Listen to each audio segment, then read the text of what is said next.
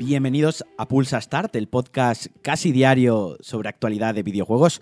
Soy Alejandro Marquino y aunque la actualidad de los videojuegos está últimamente parada, hoy tenemos varias cositas, hoy tengo varias cosas que quiero comentar. La primera, la más importante y la que ha sido, entre comillas, una pequeña bomba, aunque era algo que se venía rumoreando y era algo que cabía esperar. El E3 2020 se cancela oficialmente a causa del coronavirus. No voy a hacer bromas con el coronavirus, para eso ya tenéis mi otro podcast, Cliffhanger, donde sabéis que doy rienda suelta a toda mi idiotez, pero aquí comentaré que el E3, lo que es la feria física, se cancela, se va a hacer una devolución integral del precio o del coste o de las personas que habían comprado la entrada, se les va a devolver el dinero. Recordemos que no son entradas baratas para el público. Y en cuanto a los eventos que tenían programadas las compañías para presentar sus juegos y para probablemente incluso Sony enseñar la consola, pues ya han dicho, ya han comunicado gran parte de ellas, la mayoría de ellas, pues Ubisoft, EA, Microsoft, Sony, harán eventos digitales. Este año tendremos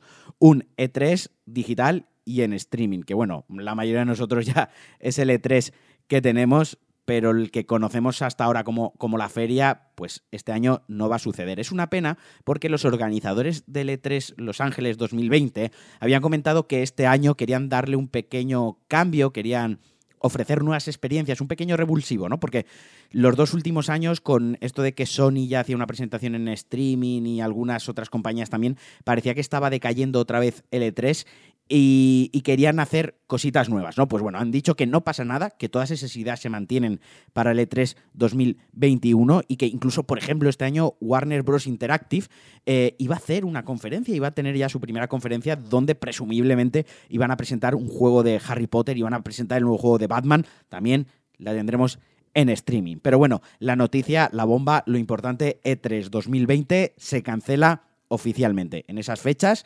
tendremos streamings, eh, tendremos conferencias online. Imagino que seguirán anunciando todo lo que tenían previsto, pero es un palo, es un palo fuerte. Aunque tengo algunos amigos, más de uno que se dedican al periodismo de videojuegos, que no lo van a reconocer, pero seguro se han llevado una alegría porque todos los años que van al E3 vuelven con, con cuatro años menos de edad. Y ahora una noticia muy rapidita, un anuncio rápido, y es que, como os comentaba, The Last of Us va a tener una serie en HBO, o mejor dicho, HBO va a producir la serie de The Last of Us. Pues bueno, también han confirmado que el compositor Gustavo Santaolalla el compositor de la banda sonora de los juegos o del juego, eh, y bueno, que también participa en The Last of Us 2, en la banda sonora de The Last of Us 2, también estará la producción de HBO. Eso ya es como un sello de calidad. A mí, para mí, es un aval suficiente ya, ya de por sí para ver la serie, porque sé que al menos la banda sonora va a ser impresionante. Y aunque no me guste la serie, seguro que me la pongo para trabajar mucho desde casa con los cascos.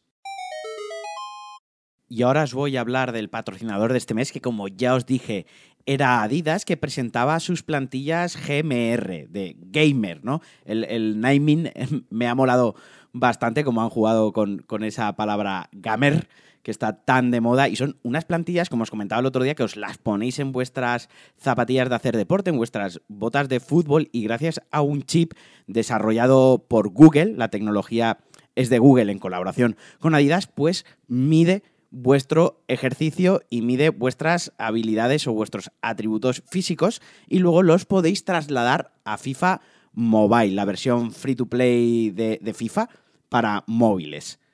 Podéis encontrar más información en adidas.com barra GMR, le podéis echar un vistazo porque además el packaging, la caja en la que vienen ya es una chulada y está guapísima, tiene unos colores y tiene un diseño súper atractivo y ahí podéis encontrar más información, dónde obtenerlas, dónde comprarlas y además también os dejaré un enlace en la descripción del podcast para que lo encontréis fácilmente.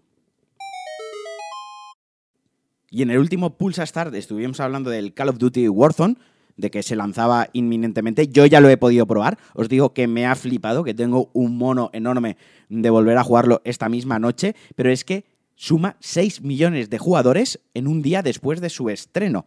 O sea, eh, ha superado a Fortnite, ha superado a Upper Legend y ha superado al PUBG. O sea, son unos números que creo yo que ni siquiera ellos se esperaban. Son unos números buenísimos. El juego de verdad está súper bien. El gameplay es buenísimo, gráficamente es espectacular, gráficamente está por encima de sus competidores en esto de los Battle Royale, la dinámica es súper ágil, ¿no? Es un juego muy rápido y además tiene una cosa muy guay. He introducido el, el, gulag, que es que cuando te matan, en lugar de quedarte mirando la partida aburrido, eh, pues te mandan a una zona en la que te pegas o luchas, primero a puños y luego con armas, contra otros jugadores que también han muerto y han sido llevados a esta zona, a este infierno, digamos, a esta parte en stand-by y si logras ganar el enfrentamiento, revives, te vuelven a lanzar. Me parece una idea súper chula, y que fomenta, o mejor dicho, evita que la gente, una vez haya muerto, abandone la partida y se salga, ¿no? Y además,